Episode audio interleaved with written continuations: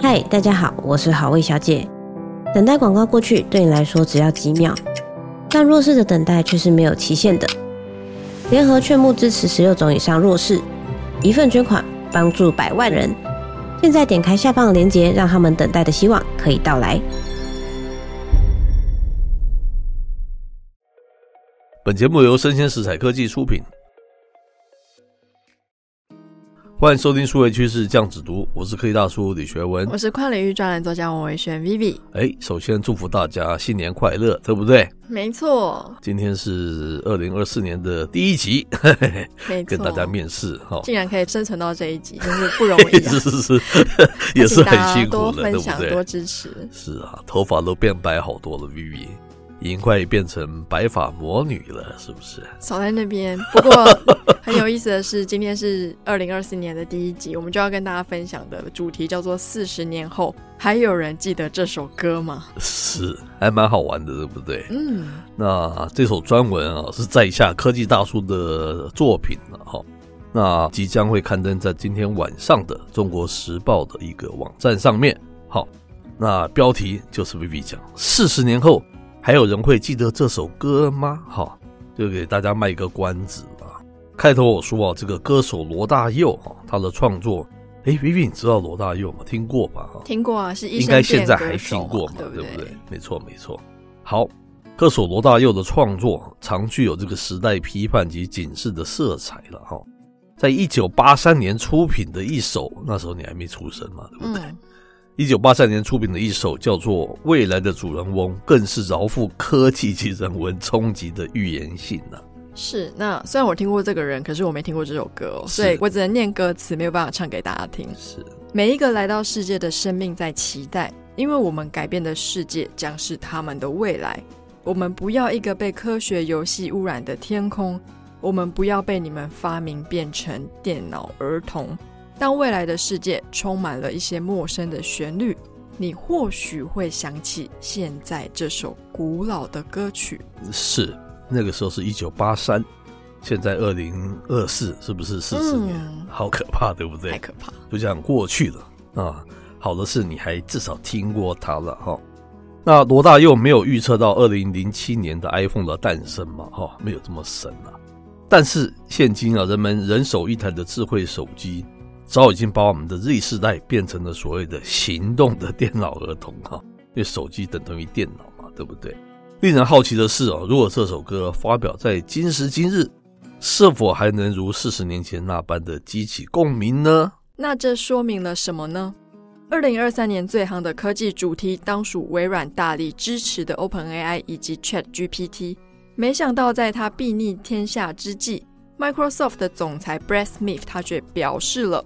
通用人工智慧，简称 AGI，不可能在未来十二个月内诞生，嗯，并且预计 AGI 的技术可能要多等数十年才能推出。这世上哪有卖瓜的人说自己的甜瓜还有得等呢？是，Brad Smith 当然是为了堵住惧怕 AI 的悠悠众口了，其中当然包括了 AI 的安全性的疑虑，以及它对人文的一些伤害。相比之下，哈，一度被这个董事会免去行政总裁职务，但是因为员工及股东们的这个强烈抗议而迅速复职的这个 Sam Altman 哈，奥德曼，他就比较具有人文关怀的情怀哦，哦，因为根据这个消息人士向这个路透社所透露，哈，这个奥德曼不断向董事会提出对 AGI 的警告，更对这个评估风险前呢，将先进技术商业化，他感到担忧了哈。是 Sam Altman 的担忧，难道是多余的吗？二零二三年的今天，ChatGPT 的确已经成为许多人工作上的辅助应用。只是呢，此时此刻，如果你透过 ChatGPT 完成一份企划案、一个故事创作，又或是一份报告，不经过专业的修润，直接交给客户。相信呢，大多数的情况，客户是不会买单的，因为人们还有一定的人文审查。但再过十年、二十年，当 AI 的技术不断进步，当人们对人文的要求不再讲究，到时候凡事下下指令便可搞定。你可以想象届时的人文还剩下些什么吗？是，那我们拿多年前的这个传统媒体来举例了哈。我们当时的社会氛围啊，如果某篇刊登在报纸上的文章，无论是这个文字的误字啊、错误的引经据典出处啊，或是用词不当，隔天哈，这个报纸啊一定会慎重其事的刊出某个指正文章哈，来自于某个学者或是某个作家他的指正，或者是报纸会提出一个道歉文。但是今天啊，我们常会在主流媒体的专文上面看到错别字或是其他的错误，媒体现在已经根本毋庸在意啊，因为整个社会早已经习以为常了嘛。此外，每况愈下与每下愈况都是被人们用来描述情况越来越糟，但当时就有读者会投书细分它的差异哦。况是因比拟而明显显著，每下愈况。指估量猪只肥瘦要从最不易长肉的小腿部分去试，因为越是下部细微的部分，肥瘦的差别就越为明显。比喻呢，从第一维细节之处看理路，而每况愈下才是指情况越来越坏。后世将其相混，且没有什么人在意，就连提出指正的人也不复可见。是。最后举一例了哈，我们自从这个小报的风格，所谓的 tabloid 这样子的一种报章杂志热销之后，我们大家知道就是苹果日报嘛，对不对？还有一周刊嘛，哈，那他经常会遭到这个学者或有识之士的强烈批判，他是所谓的三色新呐，哈，或是新三色了哈，又有人说是新色三了哈，简直是一个莫衷一是、各自表述嘛。之后啊，终于有位这个文坛的大佬，他看不下去，投稿指正。虽然你怎么样的组合的意思都差不多了，但是如果我们真要较真的话，我们真要追溯它的来源的话，只有三色星才是正确的。因为这个词翻译是英文 sensational，我们按照发音就应该翻成是三色星。